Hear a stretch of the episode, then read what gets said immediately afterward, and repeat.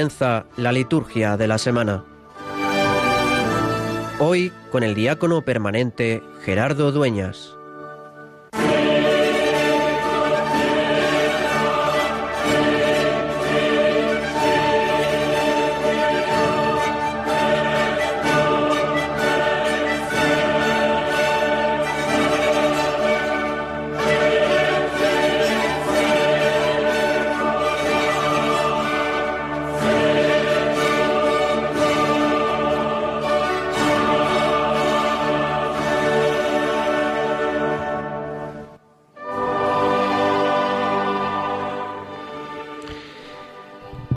Oh Dios, la fe de los que esperan en ti y escucha las plegarias de los que te invocan, para que al levantar hoy los ramos en honor de Cristo vencedor, seamos portadores, apoyados en Él, del fruto de las buenas obras.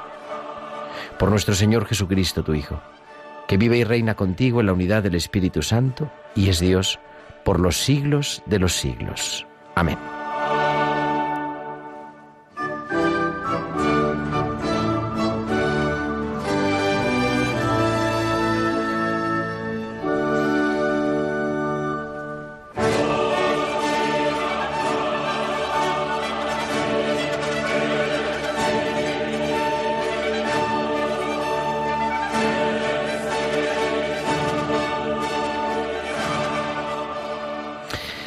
Domingo de Ramos.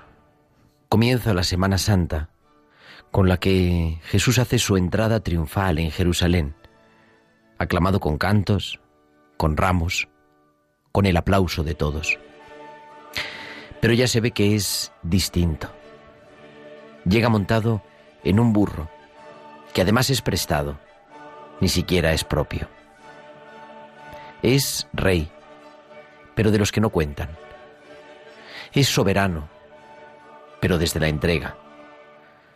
Es Mesías, pero pobre. Es todopoderoso, pero en el amor. Unos días antes de los mismos que gritarían, crucifícalo, crucifícalo, es aclamado como el rey, Osana, Osana el hijo de David. Osana en las alturas, bendito el que viene en nombre del Señor. Nos adentramos en la Semana Santa, en la más santa semana de todo el año, en la que celebramos los misterios, lo profundo, la auténtica condensación de aquello que creemos. El sentido no sólo de nuestra vida, de nuestra vida espiritual, sino la clave de la existencia del mundo.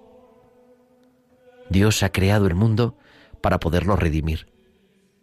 Y lo redime hoy, una vez más, en su pasión, muerte y resurrección. Por eso el Domingo de Ramos, con el que entramos en la Semana Santa, nos habla también de pasión. Es el Domingo de Ramos en la pasión del Señor la traición de los íntimos, la envidia de los de siempre, el miedo del poderoso, burla, dolor, soledad profunda. Y Jesús calla, silencio, aprieta los dientes y solo grita con desgarro, Dios mío, Dios mío, ¿por qué me has abandonado? Todo un Dios que no solo entiende, sino que asume mi fragilidad, mi experiencia vital. Esta semana somos invitados, soy invitado, eres invitado. A vivirla con hondura, con espacio para algo de oración, para celebrar juntos, para compartir, pero sobre todo para vivir como Jesús con pasión, porque Él muere como vive, con pasión. Te invito a que pongamos pasión en nuestra vida, pongamos pasión a nuestra fe, a nuestras relaciones. Pongamos pasión en nuestro día a día, porque es la Semana Santa.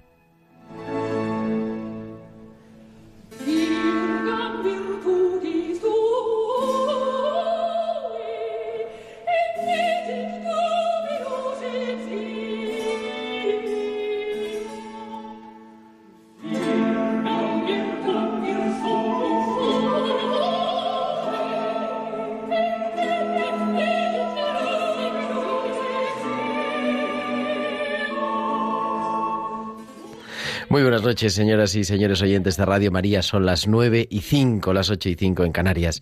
Y comenzamos en directo desde los estudios centrales de Radio María en Madrid una nueva edición del programa La Liturgia de la Semana, el programa en el que queremos vivir esa espiritualidad de la Iglesia, que es la liturgia, un programa hoy muy especial. Y saludamos al otro lado del cristal a nuestros compañeros técnicos, Germán García, muy buenas noches. Buenas noches, Gerardo, y a todos los oyentes. Y a su lado también Gerardo Vargas, buenas noches. Muy buenas noches. Dilo porque no te escuchamos. gracias. Algo se escucha. ¿Qué tal está? Yo estoy también muy bien, muchísimas gracias.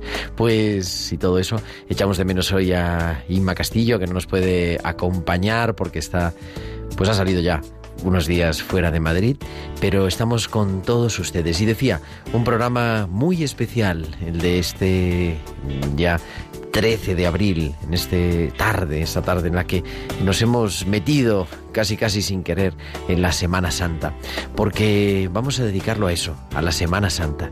Y se nos va a hacer corto, desde luego, se nos va a hacer breve, porque son solamente ya 55 minutos de radio los que nos quedan por delante para condensar todo lo que vivimos y todo por lo que vivimos en todo el año litúrgico. El centro, el culmen del año pascual es del año litúrgico es la Semana Santa y en concreto el Trido Pascual, Viernes Santo, Sábado Santo y Domingo de Resurrección. Y eso va a ser lo que va a ocupar toda nuestra semana y también haremos un esbozo con la semana de Pascua, porque la semana que viene, ya les anuncio, la semana que viene, el próximo sábado, día 20, el sábado santo, no tendremos la liturgia de la semana, porque a esta hora, a las ocho y media, o sea, dentro de unos minutos, eh, comenzará la solemne vigilia pascual presidida por el Santo Padre, el Papa Francisco, en la Basílica de San Pedro, en el Vaticano, y la vamos a retransmitir, y por tanto, pues no tenemos la semana que viene programa de la liturgia de la semana. No vamos a hablar de liturgia, sino que vamos a celebrar la liturgia, la misa más solemne de todo el año, el día más importante de la liturgia que es la solemne misa pascual, la solemne vigilia pascual presidida por el Papa Francisco a partir de las ocho y media de la tarde el próximo sábado. Y queremos que nos escuchen, como siempre, pero también que comuniquen con sus comentarios con nosotros. Les esperamos en nuestro correo electrónico. La dirección es la liturgia de la semana 1 arroba radiomaria.es. La liturgia de la semana 1 arroba radiomaria.es. Y en redes sociales, en nuestro Facebook somos Radio María España y en nuestro Twitter arroba Radio María Spain. Y les invitamos a poner los, eh, sus tweets con el hashtag almohadilla liturgia semana. Y también durante, únicamente durante la emisión de nuestro programa, pueden escribirnos a nuestro WhatsApp al 668-594-383. 668-594-383. Pues son las 9 y 8 y comenzamos este liturgia de la semana especial Semana Santa.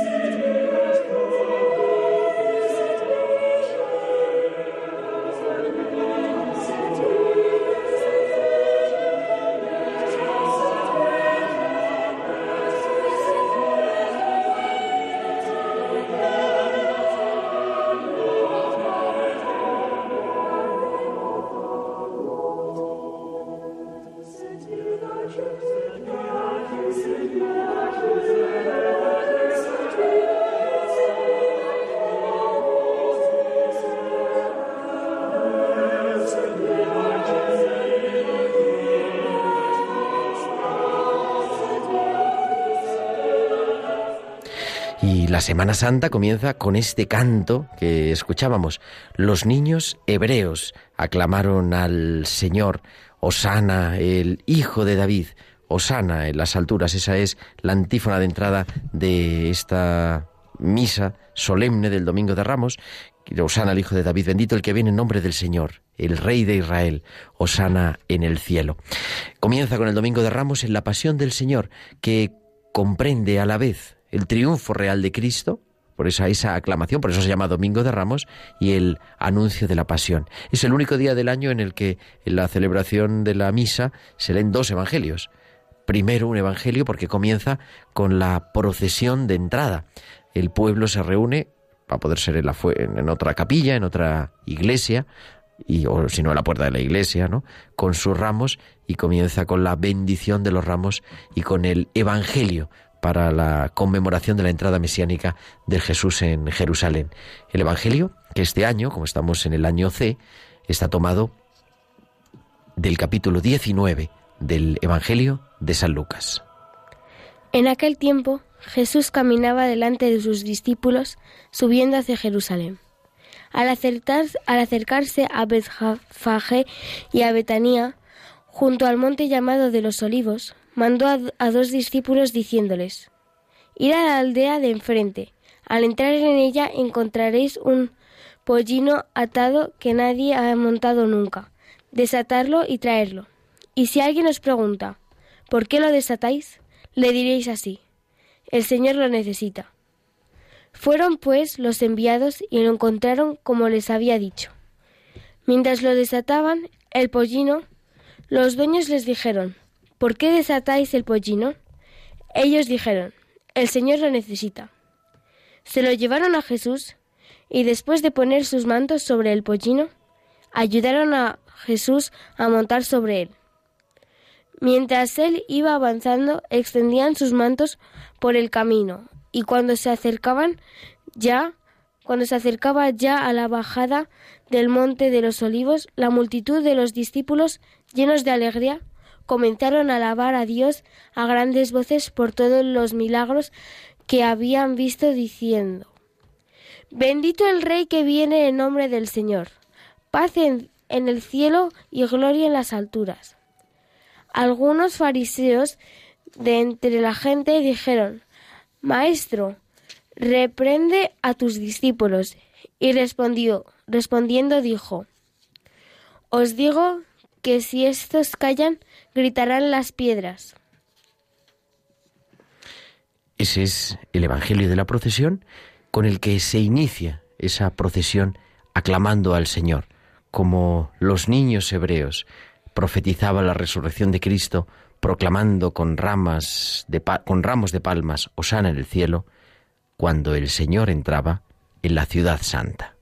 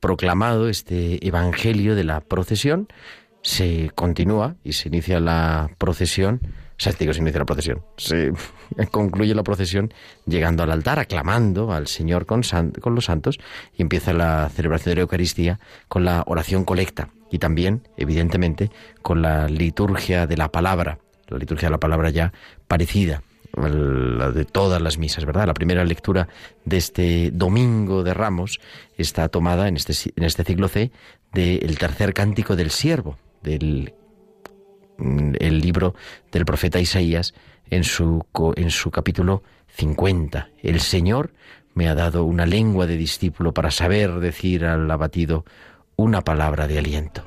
En el fondo, no es otra cosa que esa, ese anuncio esa prefiguración de lo que viene a ser el juicio de Jesús y la condena de Jesús en la Semana Santa. Y respondemos al Salmo con esas palabras fuertes, esas palabras duras, Dios mío, Dios mío, ¿por qué me has abandonado? Que después, las palabras del Salmo 21, que después Jesús en la cruz volverá a repetir al sentirse solo profundamente. Y la segunda lectura de mañana o de esta tarde, de mañana domingo de Ramos en la Pasión del Señor, es del himno a los filipenses, Filipenses 2. Cristo siendo de, de condición divina, no retuvo ávidamente el ser igual a Dios, sino que al contrario, se despojó de sí mismo, tomando la condición de esclavo, y se humilló a sí mismo, hecho obediente hasta la muerte, y una muerte de cruz. Es ese himno a la kenosis, al abajamiento del Señor, el que es Dios, el que es todopoderoso, el Creador, el que está más alto que nadie, desciende hasta lo profundo de nuestra humanidad, para que nosotros que estamos en lo profundo de la humanidad seamos también capaces de subir a lo más alto del cielo. Y da paso la liturgia de la semana en el rito romano, siempre ha salido en, en Roma la pasión del Señor. El domingo de Ramos leemos la pasión cada año en un ciclo. Este año, por tanto, en el Evangelio según San Lucas. No vamos a leer el, el Evangelio completo de la Pasión, evidentemente por razones de tiempo, pero Nuestros oyentes lo recuerdan. Yo creo que es una invitación y una buena manera de prepararnos para esta Semana Santa es leer los diversos relatos de la Pasión. O por lo menos este año, el relato de Lucas, que este es el evangelista que nos está acompañando todo este año y que por tanto es del que vamos a escuchar la Pasión mañana. Y también el, la Pasión según San Juan, que la escucharemos, como vamos a decir más adelante, el Viernes Santo. Para la proclamación de la Pasión es un día especial porque claro, estamos no es como el evangelio de la entrada a Jerusalén que se se lee normal, ¿no? Sino que la historia de la pasión se lee sin incienso, sin cirios, no se saluda, no se dice el Señor esté con vosotros, no se signa el libro, tampoco se besa el, el Evangelio al final, ¿no?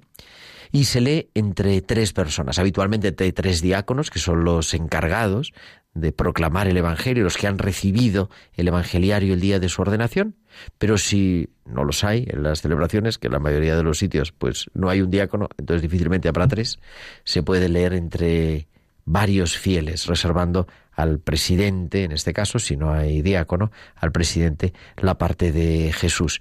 Y es una pasión que se lee, nuestros oyentes lo recordarán, normalmente, habitualmente, de forma dialogada. Hay uno que es el cronista, el que va haciendo como de narrador, podríamos decir, el presidente, como decíamos, o el diácono que proclama la pasión, que hace de Jesús, y otro de los fieles, otro de los lectores que hace de sinagoga, es decir, del pueblo, el que va haciendo el resto de las intervenciones. Y pues para comentarnos esta liturgia de la semana, este primer día de la Semana Santa, que es el Domingo de Ramos, tenemos ya en directo a las nueve y diecinueve, las ocho y diecinueve en Canarias, al reverendo Carlos Bastida, que es capellán del Hospital de Canto Blanco en Madrid. Muy buenas noches, Carlos. Hola, buenas noches, Gerardo. Y nos hemos metido ya de lleno en esta tarde con las primeras vísperas en la Semana Santa, en el Domingo de Ramos.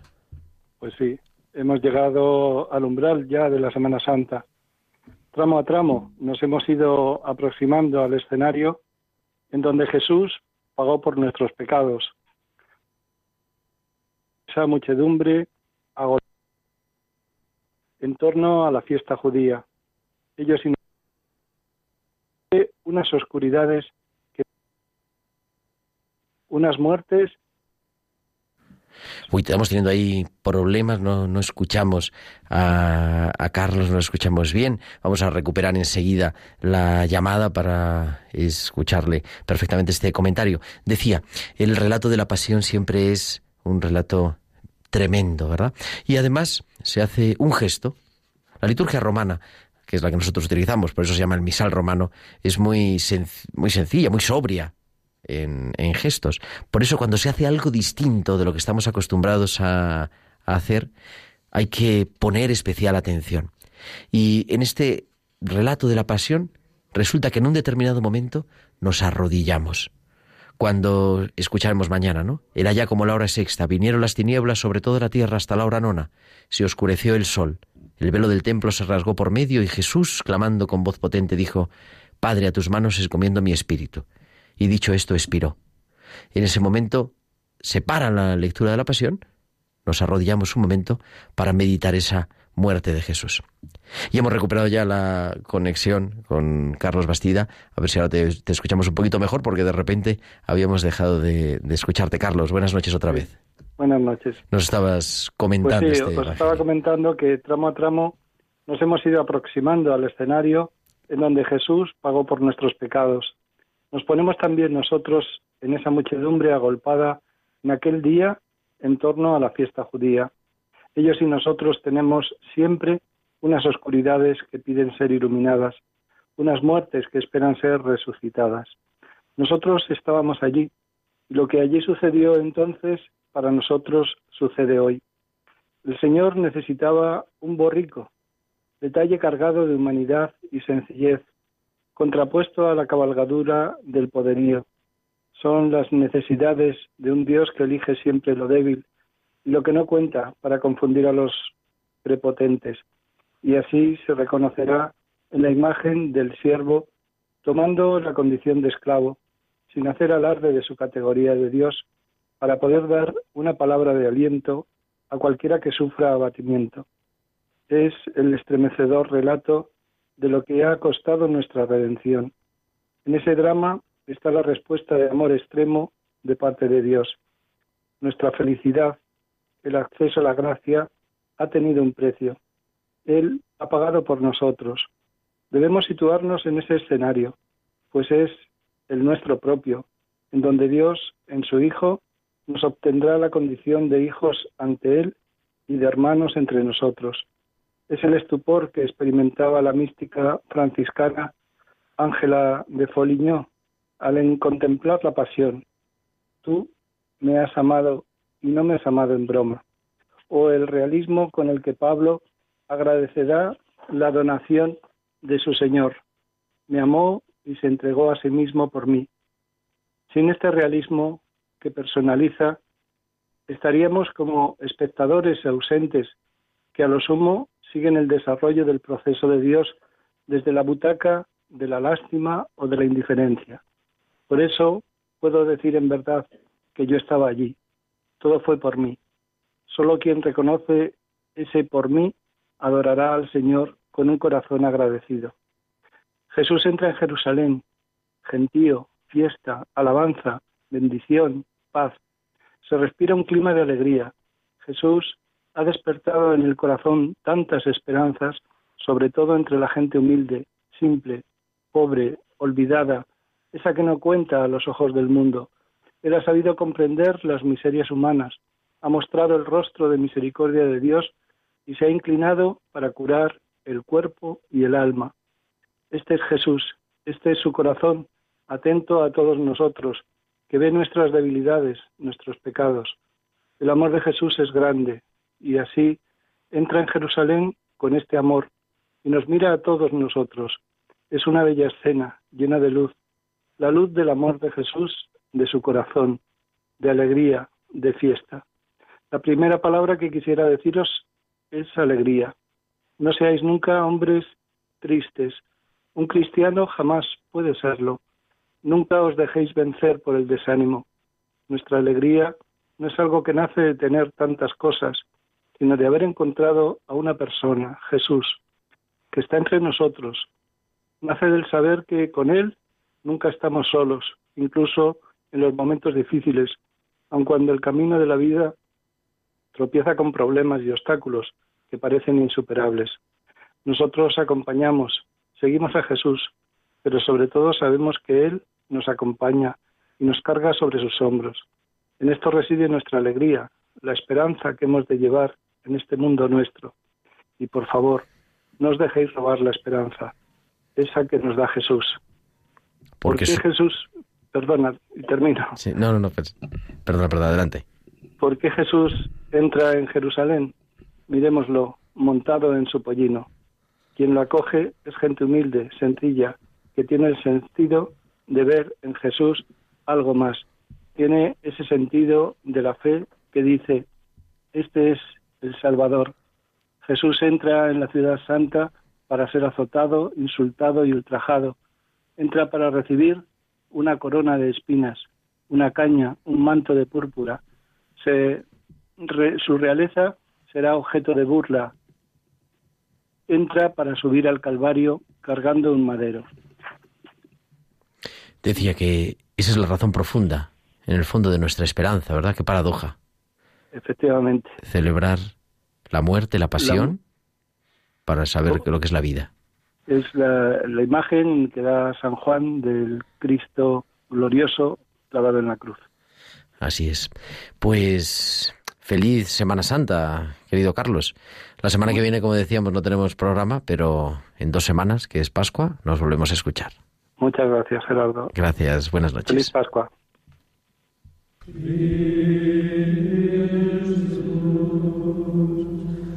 الله.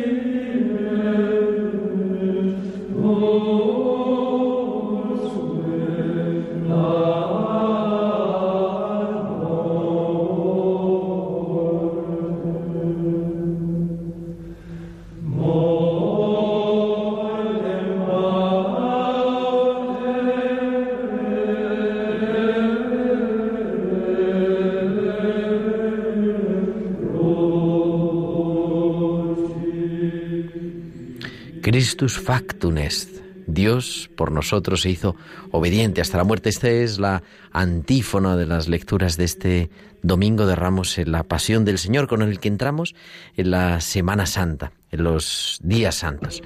A continuación, lunes santo, martes santo, miércoles santo. Son los días en los que, como rezamos en el prefacio, ¿no? Se acercan los días de su pasión salvadora, de su resurrección gloriosa, en los que se actualiza el triunfo de Cristo sobre la soberbia del antiguo enemigo y celebramos el misterio de nuestra redención. Y nos va preparando la liturgia de estos días de diario, del lunes, del martes y del miércoles santo, para lo que va a acontecer el, para el, ese misterio de la pasión del Señor. El lunes con la unción de Jesús mm, de los pies, ¿no? Con ese frasco de perfume, ese frasco de nardo. El martes con ese anticipo de Jesús de uno de vosotros me va a entregar. Y, el miércoles con esas palabras desgarradoras del capítulo 26 del Evangelio de Mateo. El Hijo del Hombre se va, como está escrito, pero hay de aquel por quien es entregado. Y vamos leyendo además en la primera lectura los cánticos del siervo del profeta Isaías. Y entramos en la última celebración de la cuaresma, que es el jueves santo por la mañana. El jueves santo por la mañana es una celebración muy importante porque es la misa crismal. La misa crismal que el obispo celebra con su presbiterio, con sus presbíteros y diáconos, dentro de la cual se consagra el crisma, se bendice el óleo de los catecúmenos y el óleo de los enfermos, y es una manifestación de comunión del presbiterio con el propio obispo. Con este santo crisma, del que toma nombre la misa crismal, que es consagrado por el obispo, se ungen los recién bautizados, los confirmados son sellados, se ungen las manos de los presbíteros, la cabeza de los nuevos obispos y las iglesias y los altares en su dedicación. Con el óleo de los catecúmenos se preparan los catecúmenos, o sea, aquellos que están preparándose para los sacramentos de la iniciación cristiana y en concreto los que van a ser bautizados y se disponen al bautismo y con el óleo de los enfermos, que es la materia del sacramento de la unción los enfermos reciben alivio en su debilidad. Y la música de ese día es esta, antífona, oh Redemptor, sume carnen, temen conscientenium.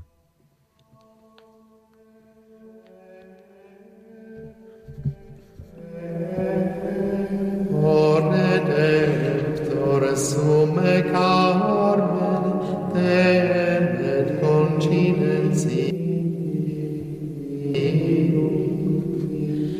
arbor feta alma luce, hoc sacrandum produlit, fert hoc prona presens turba, salvatori seculi. Orne redemptore sume carmen, te salvat consecrare tu dignare rex perennis patrie hoc olivum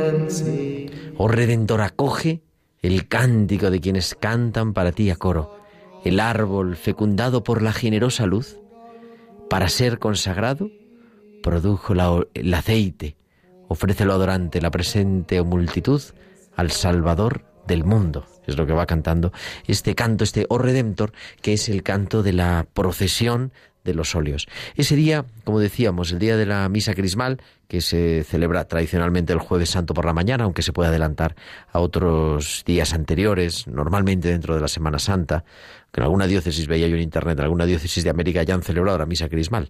Pero es una invitación y yo, la verdad, les invito a nuestros oyentes y de manera especial a aquellos que van a ser confirmados, los que se están preparando para el sacramento de la confirmación, que participen en la misa crismal. En cada diócesis será un día.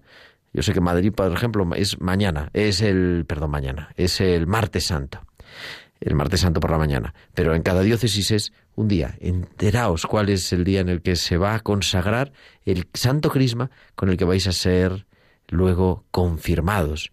Hoy es un día bonito para, para participar. Es el día de ir a la catedral. Es el día en el que todos los ministros ordenados, presbíteros y diáconos junto con su obispo, con el pastor de su diócesis, renuevan las promesas de su ordenación. Se les pide ¿no? renovar, permanecer eh, como fieles dispensadores de los ministerios de Dios en la celebración eucarística y las demás acciones litúrgicas. Y acabado la misa crismal, que por cierto nosotros vamos a transmitir la misa crismal presidida por el Papa Francisco en Radio María el próximo jueves santo por la mañana, a partir de las nueve y media, a las ocho y media en Canarias, transmitida desde Roma, desde la Basílica de San Pedro. Digo, acabada la misa crismal y acabada ya la hora de nona, entramos en el triduo pascual, los días más importantes, el culmen de todo el año litúrgico. El triduo pascual son tres días, Viernes Santo, Sábado Santo y Domingo de Resurrección. Por eso se llama triduo, tres días, viernes, sábado y domingo, pero con ese pórtico que es la tarde del jueves santo. Saben, sabéis, nos saben nuestros oyentes, ¿no? Que eh, los días litúrgicos empiezan ya por la tarde, o sea, ahora ya es domingo de Ramos, ya hemos celebrado las primeras vísperas. Pues el Triduo Pascual se celebra, podríamos decir entre comillas, con unas primeras vísperas especiales, que es eh, la misa en la cena del Señor, la misa in cena domine, el jueves santo por la tarde cuando comienza el Triduo Pascual el día de la institución de la Eucaristía, el día de la institución del sacerdocio y el día del amor fraterno con el lavatorio de los pies.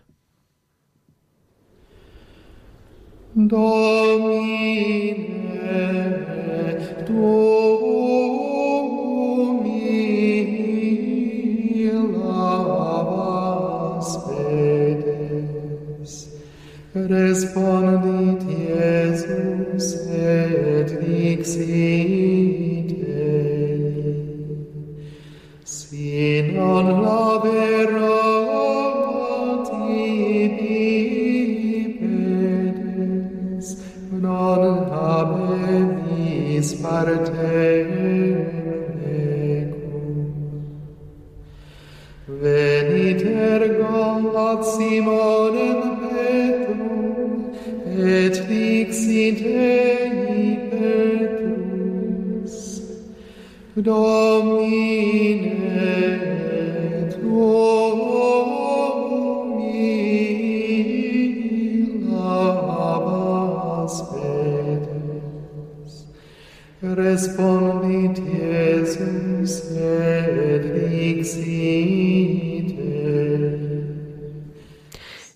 Jesús, después de haber cenado con sus discípulos, les lavó los pies y les dijo, ¿comprendéis lo que yo, Señor y Maestro, he hecho con vosotros?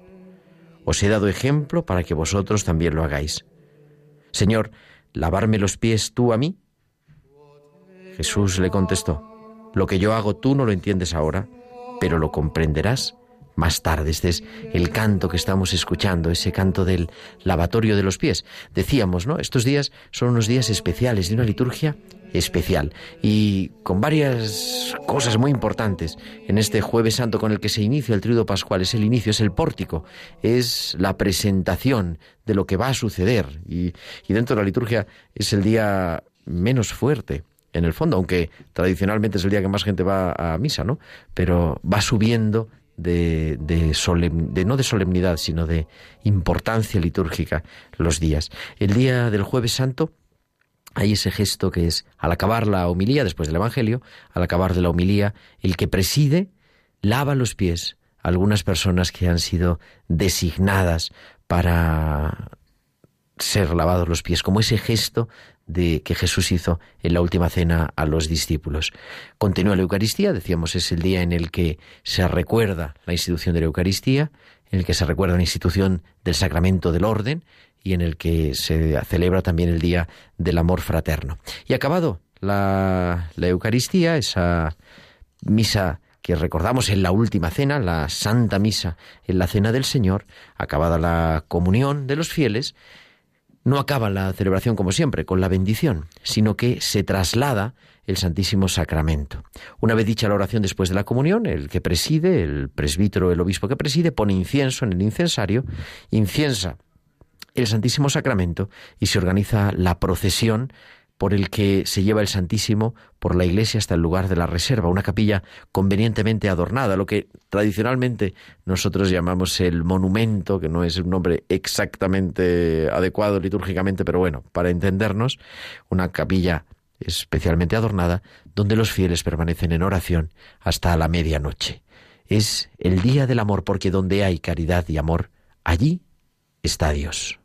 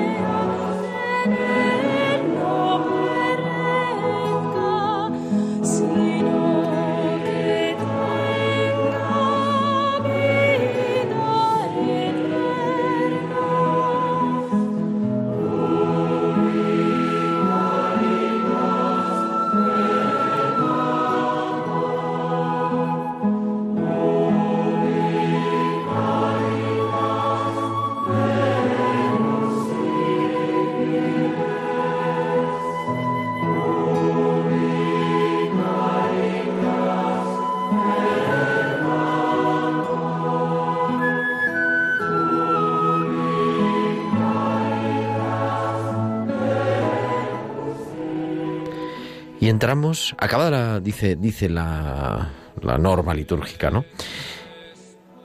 Después de la medianoche, dice, exhórtese a los fieles a que se dediquen algún tiempo de esta noche, según las circunstancias y costumbres de cada lugar, a la adoración del Santísimo Sacramento. Esta adoración, con todo, si se prolonga más allá de la medianoche, debe hacerse sin solemnidad. En la piedad popular en España, de manera especial, está la visita a los siete monumentos, ¿no? a las siete capillas de adoración en diferentes iglesias. Conviene hacerlo por la tarde, porque el viernes ya es el día de la pasión. Aunque las iglesias pues siguen abiertas, ¿no? El viernes por la mañana con el monumento, pero el viernes es el lugar, el día de la pasión. Y de hecho, el viernes es el día del silencio. Un día con una liturgia muy sobria. Es, junto con el sábado santo, el único día que no se celebra la Eucaristía. Es el único día en el que se distribuye a los fieles la comunión con el pan consagrado previamente, porque no se consagran en ese día. Y la celebración de la pasión, dice, después del mediodía, cerca de las tres, a no ser que por razones pastorales se elija una hora más tardía. Por ejemplo, en Radio María vamos a retransmitirla el próximo Viernes Santo a las cinco y media de la tarde, a las cuatro y media en Canarias, la celebración de la pasión del Señor presidida por el Papa Francisco en la Basílica de San Pedro, en Roma. Comienza la celebración de la pasión en silencio y con un gesto profundo de penitencia, porque es el día de la muerte del Señor. Los fieles empiezan arrodillados y los ministros, los obispos, presbíteros y diáconos que van a celebrar se postran en el suelo al llegar ante el altar y oran en silencio durante un espacio de tiempo. Es un día en el que el centro es la lectura de la pasión, siempre en Roma se ha leído, en la liturgia romana se ha, leído la pasión según San Juan, el cuarto evangelio, la pasión según San Juan. Esa es la primera parte de la celebración. Y la segunda parte de la celebración empieza con este canto, porque es la adoración a la cruz. El diácono toma la, cruz en sus manos y dice, mirad el árbol de la cruz, porque en él estuvo clavada la salvación del mundo.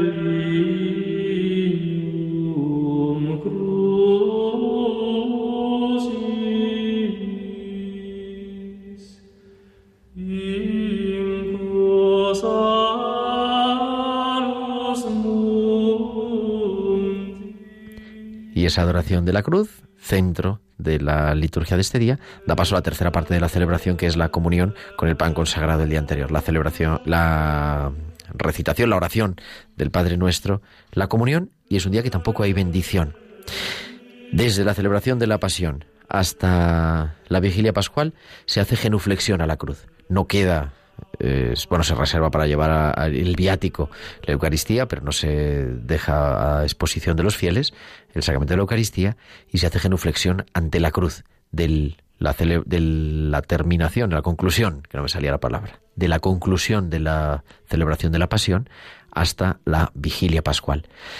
Tradicionalmente está el ejercicio del Via Crucis, ese camino de la cruz que recuerda el camino del Calvario se puede hacer cuando se quiera y se hace cuando se quiera. Lo ideal, lo que dice la liturgia, es la conveniencia de hacerlo después de la celebración de la Pasión. De hecho, nosotros en Radio María lo vamos a transmitir a las nueve de la noche, a las ocho en Canarias, el Viernes Santo por la noche, el Via Crucis desde el Coliseo de Roma, presidido también por el Papa Francisco. Esas catorce estaciones en las que vamos acompañando el camino de la cruz desde la condena de Pilatos hasta la flagelación.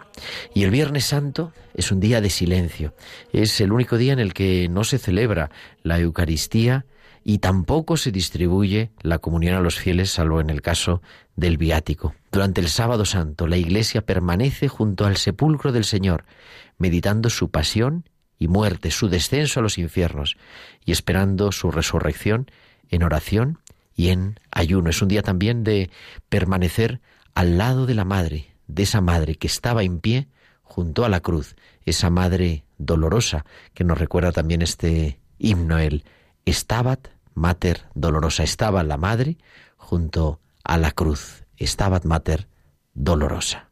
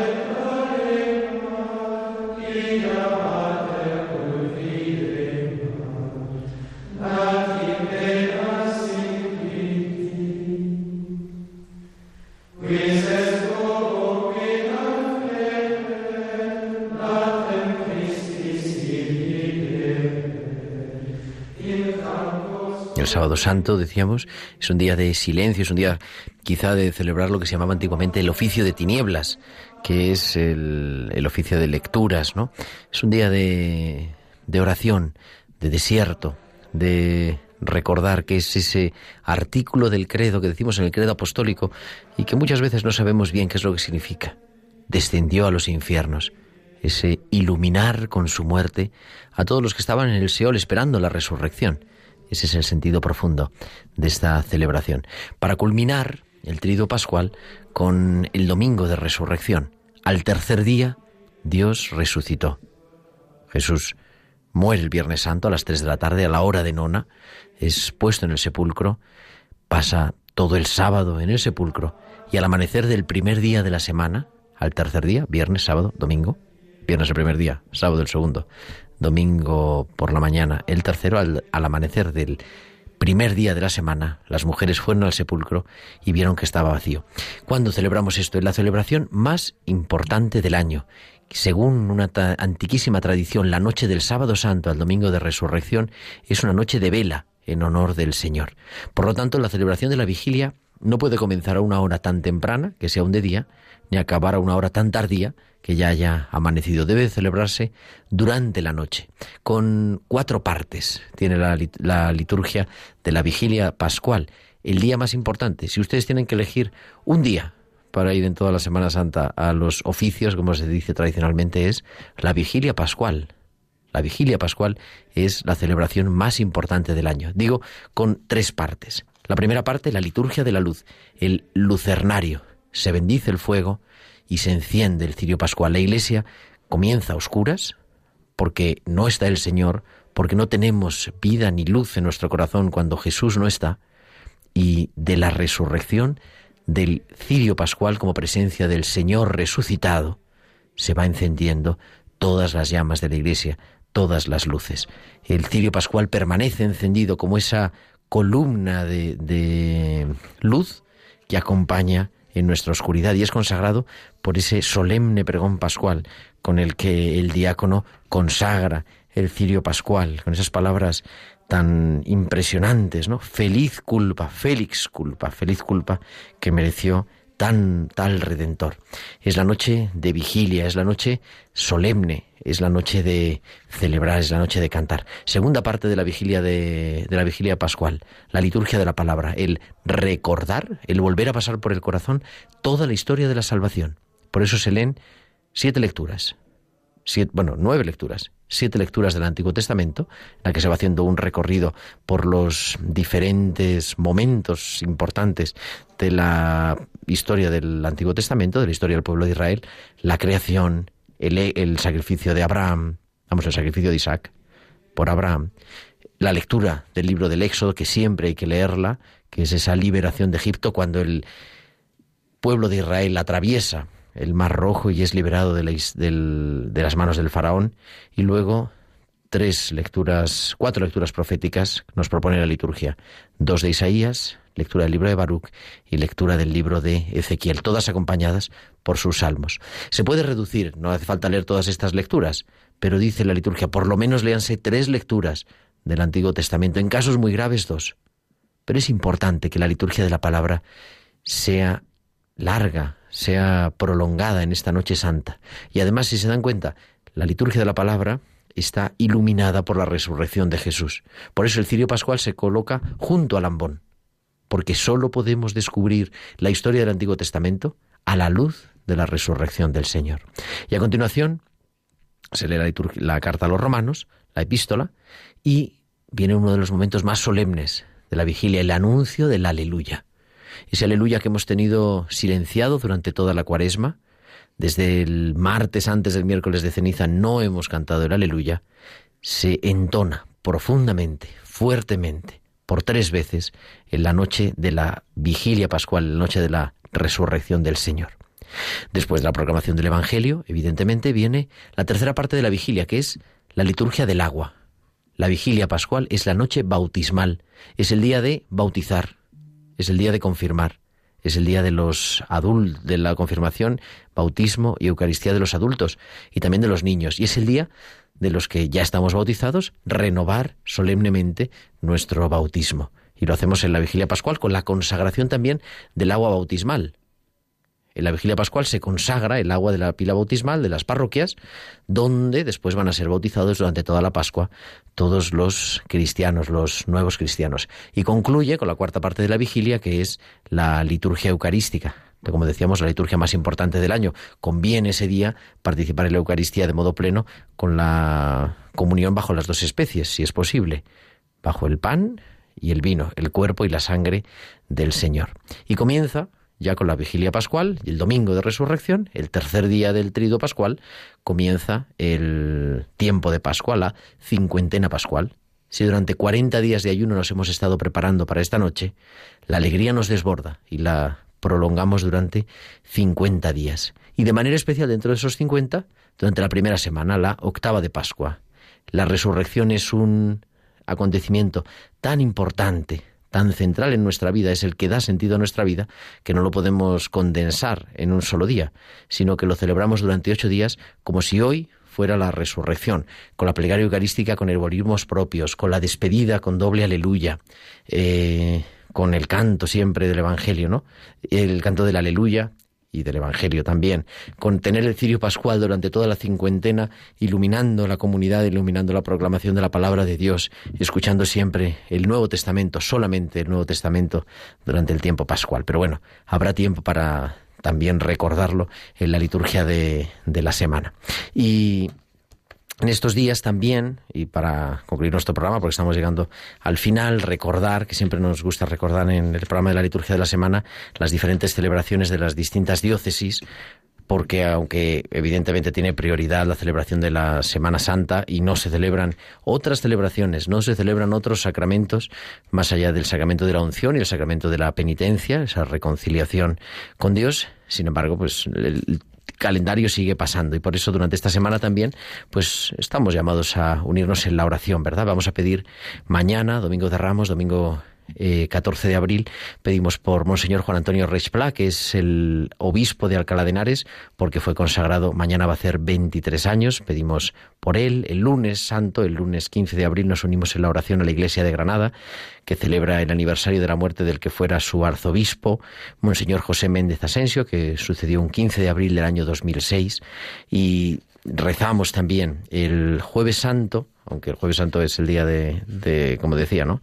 De mm, la misa de la Cena del Señor, pero es hace años de la ordenación episcopal de Agustín Cortés Soriano, que es el obispo de San Felipe de Llobregat, va a hacer en el año 1998, 21 años de su ordenación episcopal. También es el aniversario de la muerte del que fuera obispo de la diócesis de Tuy Vigo, Monseñor José Cerviño Cerviño en 2012 y también el aniversario de la muerte de Monseñor Ramón Mallacal, obispo emérito de Lleida, que sucedió en el año 2014. El sábado santo, el día de silencio, pues es un día de encomendar también al arzobispo de Sevilla, don Juan José Asenjo Pellegrina, porque fue consagrado obispo el año 1997, el 20 de abril de 1997 y pedimos también por él. Y el domingo de resurrección, día de pedir por la paz y el descanso eterno de dos obispos que pasaron de este mundo al Padre en un día como, como el día 21 de abril. El obispo de Segorbe Castellón, Monseñor José María Cases de Ordal, que falleció en el año 2002, y el obispo que fuera de la diócesis de, de Calahorra y la Calzada Logroño, Monseñor Ramón Búa Otero, que falleció en el año 2012. Y con eso concluimos la semana. Nos entra la sintonía, esto quiere decir que ya estamos acabando, son las 9 y 56, las 8 y 56 en Canarias. Nos despedimos de todos ustedes, no hasta la semana que viene, sino hasta dentro de dos semanas, porque, como decía al principio del programa, la semana que viene no vamos a hablar de liturgia, sino que vamos a celebrar la vigilia pascual a partir de las ocho y media de la tarde. El sábado, la noche del sábado santo al domingo de resurrección a las ocho y media de la tarde, comenzaremos la retransmisión de la vigilia pascual desde Roma, presidida por el Papa Francisco. Nosotros volveremos el sábado de la octava de Pascua, que si no me fallan los cálculos es sábado 27 de abril porque estamos a 13, 20, 27 de abril. Efectivamente, siempre a las 9 de la noche, las 8 en Canarias. Que tengan una feliz Semana Santa, pero que sobre todo tengan una santa Semana Santa. Les damos gracias a todos los que han estado aquí en el estudio. Margarita, que nos ha, escuchado, nos ha hecho escuchar el Evangelio. Muy buenas noches, Margarita. Buenas noches, queridos oyentes. Y también muchas gracias a Germán García y a Gerardo que están al otro lado del cristal. Y a todos ustedes, que sean felices. Feliz y santa Semana Santa. Un saludo de su amigo el diácono Gerardo Dueñas.